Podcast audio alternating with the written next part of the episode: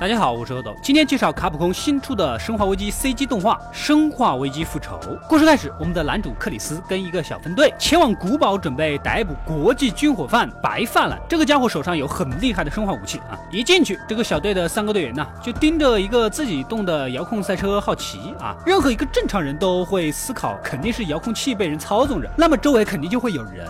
可这三个精英队员不会，他们死死的盯着遥控车，其专注神态就跟哈士奇一。我不知道他们是在等变形金刚还是什么，果不其然就被后面突袭出现的丧尸小学生给咬死了。这个时候，其他的丧尸也都不藏着了，一起出现袭击了队伍。经过激烈的搏斗，只有男主逃了出来。可此时白发 BOSS 也出现了，两人打了起来。还好男主有点武术底子，没有被十秒 KO。然而大 BOSS 似乎没有想要亲手杀他的意思，释放了自己的新作品，一个可以区别敌我的高级病毒感染体。厉害了我的哥！生化危机系列的经典都被你带的够。沟里去，不能这么玩的。正当丧尸群奔向男主的关键时刻，救援的直升飞机及时赶到，救了男主。画面一闪，白发 boss 跟妻子正在举办婚礼，突然一架无人机出现，直接扔了个炸弹。这是政府的定点清除行动。大 boss 的亲朋好友就不说了啊，妻子只剩下了一只手臂。这也是为什么之后大 boss 要报复社会的原因，全都是因为复仇。几个月之后的芝加哥，大学教授短发妹正和同事聊着近期频频发生的丧尸袭击案，他们也在研究这个。病毒的疫苗，哪知道 BOSS 手下的皮裤女竟然潜入进来，并释放了他们的病毒，顿时整个研究所都受到了感染。女主为求自保，赶紧注入了刚研制成功的疫苗，就这么好了，好了，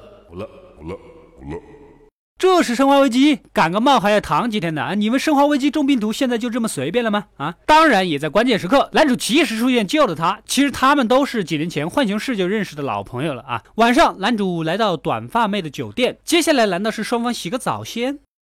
当然不是，短发妹已经研究出了可以克制大 boss 的病毒疫苗，这也是为什么大 boss 要灭他口的原因。为了得到更多的线索，两人找到了正在度假的 CIA 特工里昂。天天打丧尸的生活是很无聊的，而且卡表永远都不让艾大王跟他有好结果，这让他心生倦意啊。可他们没有料到的是，大 boss 的手下正在监视他们的一举一动，趁短发妹上厕所的时候掳走了短发妹。他们仨呢，也是一起经历过患难的，为了救短发妹，也为了破坏大 boss 即将到来的恐怖袭击。男主和里昂根据线索发现了大 boss 就在纽约。从昏迷中醒来，短发妹发现自己居然穿着婚纱被绑在婚礼的宴席上，周围的餐桌上摆放着装有丧尸的木桶，这一看就是准备娶她的意思啊！但是嫁给你那么简单？从现在开始，你只许疼我一个人，要宠我，不能骗我，答应我的每一件事情呢都要做到，对我讲的每一句话都要真心。大 boss 告诉他，原来呀，这个短发妹跟他的妻子长得很像，他就是想要重新举办这个未完成的婚礼。其实也没有什么大不了大 boss。颜值又高，倒腾军火也不缺钱儿，也是高富帅呀。不过可惜他竟然有暴力倾向，而且还想把妻子的手移植到女主身上。你这个思想很危险哟。随后大 boss 的计划如约进行，就是在纽约的市区释放病毒气体。果不其然，没一会儿，气体范围内的所有人都被感染，疯狂的撕咬身边的人。男主和里昂也带着自己的队伍前往纽约阻止。毒气车很容易就被点着了，但是变异的那个小狼狗啊，真是执着，高速公路上一直追着里昂就不放。其他小队成员。炸掉了那些没来得及释放的毒气车，然后大 boss 那个很厉害的皮裤女手下就这么不小心给躺死了。卡表别这样，我挺喜欢这种打扮的，还想多看一看啊。男主和里昂来到大 boss 的据点，准备救短发妹。短发妹也被他注射了新型病毒，半个小时之内不注射疫苗就会变异啊。随后男主就上到天台，跟大 boss 用枪近距离对射。他们这一把枪抢来抢去的，打来打去的也没法打中对方，完全就是秀谁比谁的闪避高。最终男主聪明的将大 boss 从打碎的玻璃洞里面扔了下去，结束了这一切。然而大 boss 还没有死，语音激活了铁面大怪的终极形态，那就是跟他寄生到一起。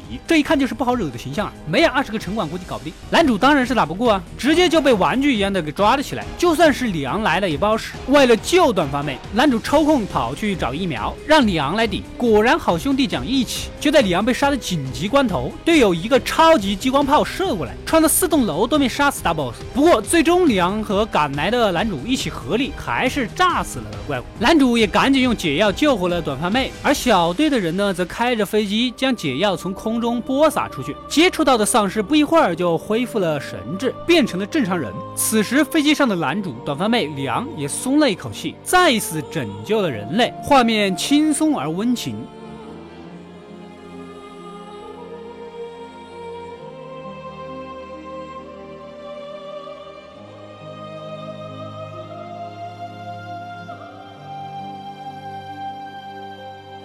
那么问题来了，之前那个变异的把女友咬死的路人，给他治好之后，当他看到眼前只剩下半个身的女友，你叫他如何面对呢？故事到这里就结束了。卡普空出的动画电影呢，从来都不讲主线故事，因为主线是要用来卖钱的。而这种可有可无的小事件呢，增加一点新鲜度，也没有重点放在对人物之间的关系刻画。这就是一部保持生化危机热度的作品，不要有太高期待的状态下看是最好的。快快订阅及关注“恶的过来了”，获取更多的电影推再见。我们下期再见。